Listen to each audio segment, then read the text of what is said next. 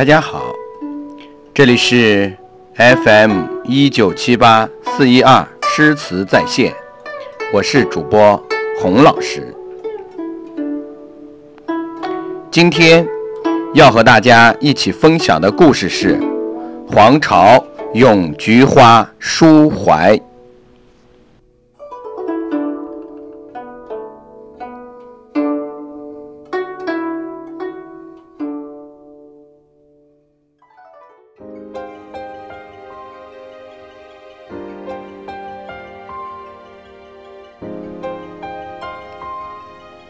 唐代著名农民起义领袖黄巢，从小聪明。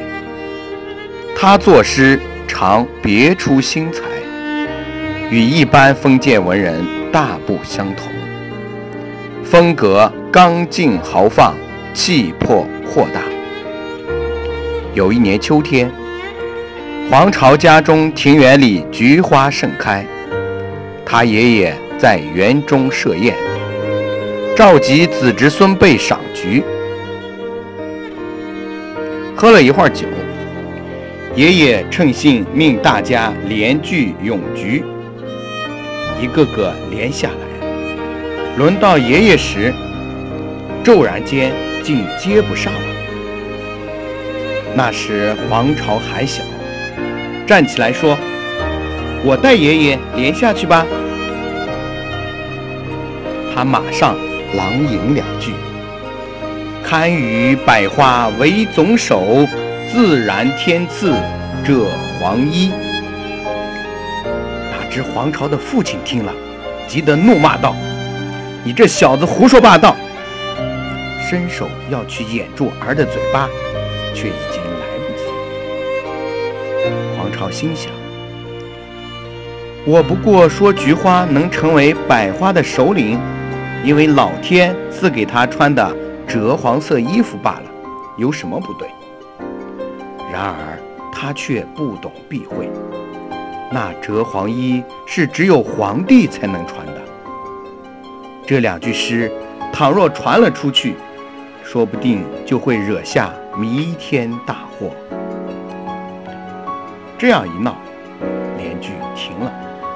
爷爷打圆场说。连句不连了，还是罚这孩子作一首诗吧。大家都同意，催黄巢快点吟出来。黄巢便从眼前景象起句，吟道：“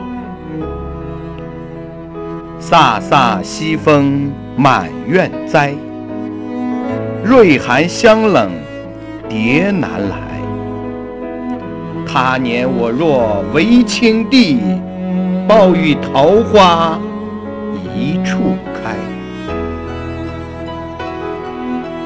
这首题菊花诗，是说满院菊花在西风中挺立，可惜此时蝴蝶已逝，不能飞来，突然辜负了菊花的美丽芳香。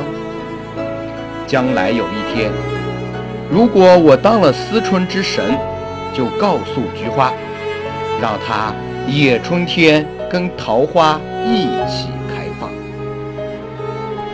大家暗暗惊异，这孩子小小年纪，竟然为菊花鸣不平，要重新安排他开放的时令。